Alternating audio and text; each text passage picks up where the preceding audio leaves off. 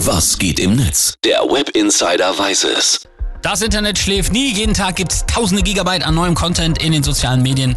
Wir wühlen uns da immer für euch gerne durch. Und schon, schon seit Tagen ist Hashtag Lützerath in den Top 10 der Twitter-Trends. Der kleine Ort in der, in der Nähe von Erkelenz, der muss ja jetzt dem Braunkohletagebau weichen. Und schon seit Tagen war der ja von Demonstranten besetzt worden. Seit zwei Tagen läuft jetzt die Räumung durch die Polizei. Heute Tag 3.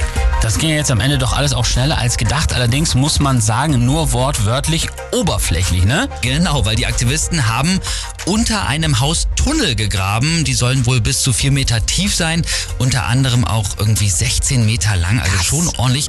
Und darin verschanzen sich wohl, stand jetzt zwei Demonstranten, sieht man auch hier in diesem Video. Ich bin Pinky und ich bin Brain und wir sind hier im Lützerater Tunnel. Willkommen super. Also das ist auch schon echt gefährlich, muss man sagen. Ja. Man kann nämlich auch ja wirklich gar nicht äh, wirklich wissen, wie stabil diese Tunnel sind und auch wie die Luftzufuhr da ist. Mhm. Das technische Hilfswerk bläst da schon jetzt zusätzlich Sauerstoff rein. Hatte auch in der Nacht versucht, die Aktivisten irgendwie rauszuholen, aber bisher ohne Erfolg. Und wie es jetzt weitergeht, weiß man auch noch gar nicht. Also was wird bei Twitter und Co. über Lützerath und die Proteste geschrieben? Tim Lüdemann schreibt zum Beispiel, weil das bei den ganzen Hassbotschaften gerne untergeht, diese Leute kämpfen nicht dafür, uns etwas wegzunehmen oder uns zu schaden. Sie kämpfen dafür, dass unser aller Zukunft gesichert wird. Also eigentlich Respekt und Demut wären angebrachter als Hass. Aber es gibt natürlich auch die Gegenseite. Bernd GZ Twitter, äh, Twitter zum Beispiel. Kein Verständnis mehr für die Demonstranten in Lützerath. Der Ort hätte früher oder später sowieso abgerissen werden müssen, weil er zu nah an der Kante des Tagebaus steht.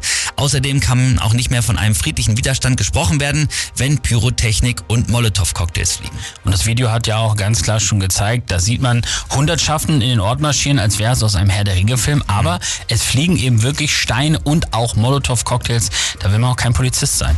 Das stimmt. Ein Video wird besonders oft noch geteilt. Eckhard von Hirschhausen, der hat das hier bei Maischberger gesagt. Wir tun immer so, als wenn wir in Deutschland die Weltmeister im Klimaschutz wären und dann verteidigen wir mit Polizeigewalt äh, ähm, einen Bagger aus dem Jahr 1961, der für eine fossile Zeit steht, die wir längst abhaken müssen. Also ganz, ganz heißes Thema. Wir halten euch weiterhin auf dem Laufenden.